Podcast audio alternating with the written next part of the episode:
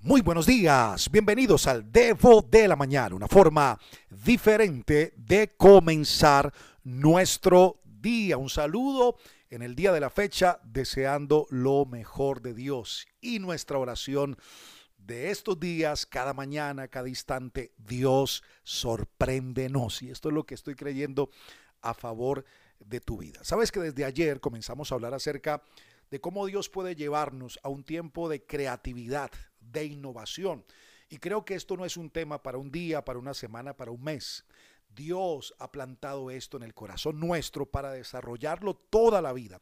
Pero en medio de esta semana yo quiero plantar esta palabra en el día de hoy porque me parece muy importante de cara a lo que estamos trazando ser creativos, ser innovadores, pero para poder lograrlo, implementarlo, manifestarlo, desarrollarlo, necesitamos indiscutiblemente en la vida de alguna otra forma tener en cuenta estas cuatro cosas que quiero hablarte. Antes de poder seguir desglosando un poco más la creatividad, quiero dejarte claro cuatro cosas importantes o cuatro consejos que te van a ayudar a lograr éxito y avance en tu vida. Mucha atención porque esto es muy importante. El primero, ¿sabes cuál es? Tienes que dejar de actuar como víctima. Suena fuerte, pero es una realidad porque sentirse constantemente una víctima, ya sea de la gente o de las circunstancias, verdaderamente es una trampa.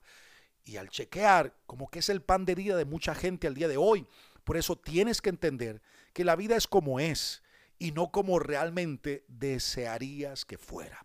Sabes, la vida no es justa. De modo que por donde camines, por donde vayas, por donde quiera que pases, vas a encontrar eh, gente cuya naturaleza puede ser ofender, menoscabarte, herirte. Por eso tienes que tener mucha atención. Ahora, ¿qué es esto de la naturaleza? Pienso que la naturaleza es aquello que no se puede evitar hacer. Ejemplo, un perro. ¿Cuál es la naturaleza del perro? Ladrar y morder. Así que si un día X o Y te acercas demasiado a un perro, posiblemente te va a morder. Escúchame, no es nada personal. Él no te buscó a ti ese día específicamente para morderte, no te agendó para esto, solo lo hace y lo hace no solamente contigo, con todo el que se le acerque, porque esa es su naturaleza. Y quiero decirte que esto es lo que muchas veces nos encontramos en la vida. Eh, tal vez en el cajero del banco que te trató mal, posiblemente ese día no te eligió a ti. Es su naturaleza ofender o dañar. No es nada personal, lo está haciendo con todo el mundo. Así que por favor, deja de tomar las cosas de modo personal y deja de sentirte víctima de la gente, de las circunstancias, de la familia, de la tierra, de Dios. Avanza, avanza, no te tomes las cosas de modo personal. Número dos, ¿sabes qué tienes que hacer? Atreverte a correr riesgos. Y esto es importantísimo para la hora del poder desarrollar creatividad y efectividad en la vida, porque el tamaño de tu victoria está determinado por el tamaño del riesgo que estás dispuesto a correr. Sabes que la gente que no corre riesgo, decía alguien, termina trabajando para los que sí están dispuestos a correrlos. Y hace un tiempo atrás leí una lista de hombres, de personajes más bien en la tierra, que lograron vencer eh, ciertos miedos, temores y se atrevieron independientemente de la edad que tenían a correr riesgos. Ejemplo, ¿sabes? Mozart tenía ocho años cuando compuso su primera sinfonía. Ralph Walda Emerson tenía 14 años cuando se matriculó en Harvard. Paul McCartney tenía cinco años cuando John Lennon lo invitó a unirse a su banda. Bill Gates tenía 19 años cuando fundó Microsoft y a los 31 años, ¿sabes? Se convirtió en un hombre millonario. El gran Platón tenía 20 años cuando se convirtió en discípulo de Sócrates. Ralph Lauren tenía 29 años cuando creó la marca de polo. William Shakespeare tenía 31 años cuando escribió Romeo y Julieta. Coco Chanel tenía 38 años cuando presentó su perfume Chanel número 5. La Madre Teresa de Calcuta tenía 40 años cuando fundó las Misioneras de la Caridad. Henry Ford tenía 50 años cuando introdujo en su fábrica la primera cadena de montaje. ¿O qué decir de un hombre llamado Winston Churchill? Tenía 65 años cuando fue nombrado primer ministro en Gran Bretaña. Pablo Picasso tenía 55 años cuando pintó Guernica. Nelson Mandela, 71 años cuando fue liberado de la prisión de Sudáfrica, en la que estuvo recluido y fue elegido presidente de los sudafricanos. O Miguel Ángel, que tenía 72 años cuando diseñó la cúpula de la Basílica de San Pedro en Roma. Benjamin Franklin tenía 79 años, imagínate, cuando inventó las, las gafas bifocales.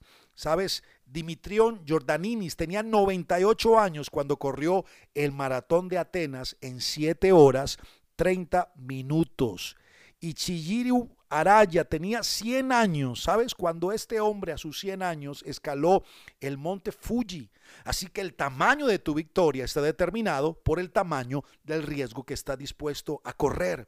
Y acabo de darte una lista asombrosa de gente de distintas edades que lograron consumar sus sueños, así que no digas que no se puede. Número tres, ¿sabes qué tienes que hacer? No le tengas miedo al ridículo, porque no hay nada más ridículo que el miedo a hacer el ridículo en la vida. Y esto es clave. Número cuatro, deshazte de todas las excusas. Si tú eres bueno para las excusas, no serás bueno para ninguna otra cosa.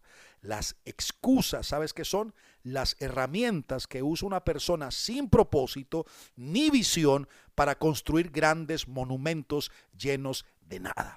Por eso cuando tú determines que algo no se puede hacer, verás que otro sí pudo hacerlo, porque mientras que tengas una excusa, podrás oficializar tu fracaso. Así que no le cuentes a la gente acerca de tus dolores de parto, más, más bien muéstrales el bebé. Así que somos gente de fe y caminamos con Dios hacia la meta. Siempre tenemos algo para mostrar. Por eso, si tú eres bueno para las excusas, no serás bueno para ninguna otra cosa.